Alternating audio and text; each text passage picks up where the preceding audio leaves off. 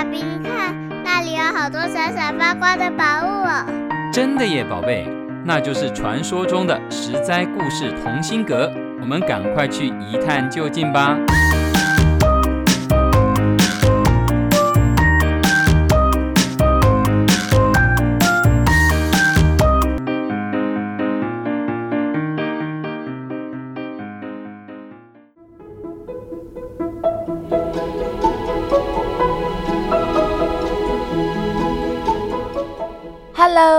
各位亲爱的小朋友们，你今天过得好吗？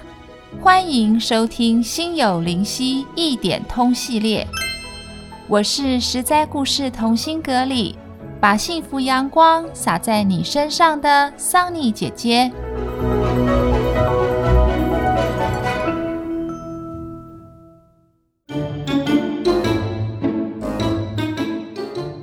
宋代有一位才华洋溢的大文学家，叫做苏东坡。他有一个好朋友佛印禅师，两人时常在佛学、文学上互相交流、互相较劲。每次都是佛印禅师更为出色，占尽上风。苏东坡心里总觉得不是滋味，所以百般用心。想让佛印下不了台。有一天，两人相对坐禅，苏东坡心血来潮，便问佛印禅师：“你看看我现在禅坐的姿势，你觉得像什么？”佛印禅师说：“像一尊佛。”苏东坡听了，便露出得意的笑容。有来有往，佛印禅师反问苏东坡：“那你看我的坐姿像什么呢？”“像什么呢？”苏东坡毫不考虑地回答：“哈哈哈，你看起来就像一堆牛粪。”哇，苏东坡怎么可以这样说呢？好没礼貌哦！换成是你，生不生气？没想到，佛印禅师不但没有气得跳脚，还笑了笑，双手合十说：“哈哈哈，阿弥陀佛。”苏东坡眉开眼笑，踏着轻快的步伐回家，觉得自己赢了一回。一回到家，便迫不及待地向小妹炫耀：“小妹呀！”你知道今天发生什么事吗？告诉你，我今天总算占了佛印禅师的上风啊！他赞美我端坐像一尊佛，我亏他坐在那里就像是一堆牛粪。哈哈哈！苏小妹听完后笑着说：“哥哥，你知道吗？你输了，还输得很惨，比你以前输得更惨，惨不忍睹啊！”苏东坡自然不服气了。忙问为什么？小妹说：“因为佛印禅师心中全是佛，所以看任何人都是佛。而你呢，心中都是一些污秽不干净的东西，居然把佛印禅师看成牛粪，这不是输得很惨吗？”小妹讲的有道理。苏东坡哑口无言，说不出什么驳斥的话，默默地返回房间了。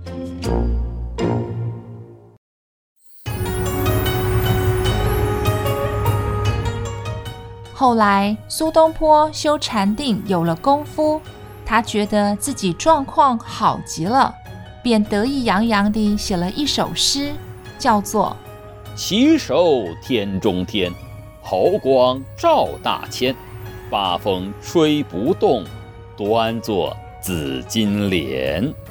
意思是说，我现在拜佛，顶礼天中之天。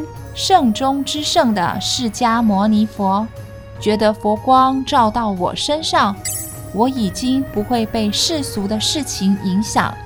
不管别人是当面称赞我，背后赞美我，当面讥笑我，或是背后诋毁我，生活中的好或不好，对我都不会有影响。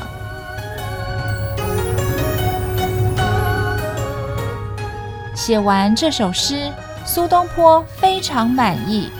这首诗表达了自己修行的境界是一等一的高。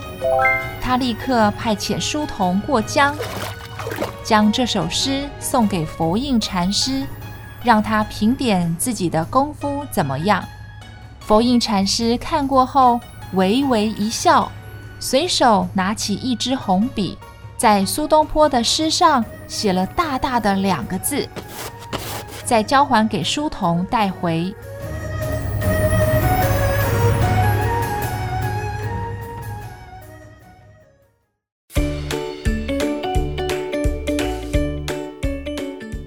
两个字，哪两个字呢？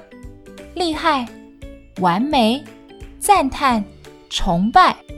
苏东坡满怀激动，准备迎接佛印禅师至高无上的赞美。谁知打开回信，两个大大的红字映入眼帘，写着“放屁”。苏东坡顿时气得火冒三丈。嗯佛印禅师欺人太甚，不赞美我也就罢了，怎么可以出口骂人呢？真是太过分了！我现在一定要立刻过江找他理论去。骂完，便以飞快的速度渡江去找佛印禅师。这一去吃了个闭门羹，佛印禅师早已将大门深锁，出游去了。只在门板上贴了一副对联，上面写着：“八风吹不动，一屁打过江。”意思是苏东坡，你不是修行修得很好，不会被世间的事情影响吗？怎么看到“放屁”这两个字，就像被雷打到，立刻过江来理论了呢？苏东坡看后。真想找个地洞钻进去，他的心思被佛印禅师猜透了，于是摸摸鼻子渡江回家。虽然他们两人常常互相刁难、互相打趣，但那是因为彼此够熟悉、够了解对方，才能够蹦出这么多火花。还有一次。苏东坡心血来潮，要考考佛印禅师，让他猜个哑谜，便让书童戴上一顶草帽，穿上一双木屐，去找佛印禅师取东西。书童问要取什么东西，苏东坡说：“你跟佛印禅师说，我派你去取东西，看他知不知道要给什么。”书童到了佛印禅师家里，如实的说：“我来取东西。”佛印禅师问：“取什么东西呢？”“我也不知道。”先生说：“看你知不知道。”禅师上下打量书童，笑了笑，包了一包东西让书童带回去。回家后，书童问苏东坡：“是不是这包东西？”苏东坡打开一看，笑着说：“是的，是的，我要的就是这个。是什么呢？原来是茶叶啊！”哇！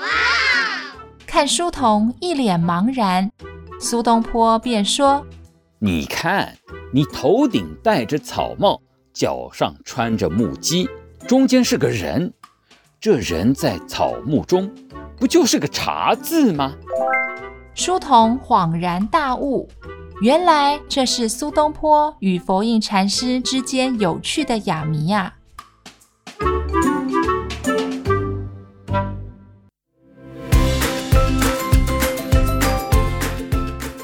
以上苏东坡与佛印禅师的交流是不是妙不可言呢？Yes。不过有一点要跟小朋友澄清：第一个故事中的苏小妹。是后人杜撰出来的人物哦，为的是让整个故事更丰富、更戏剧化。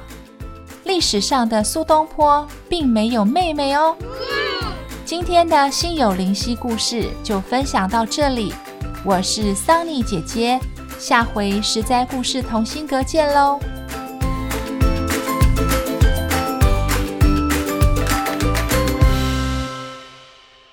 以上由实在实在网络教育学院制作播出。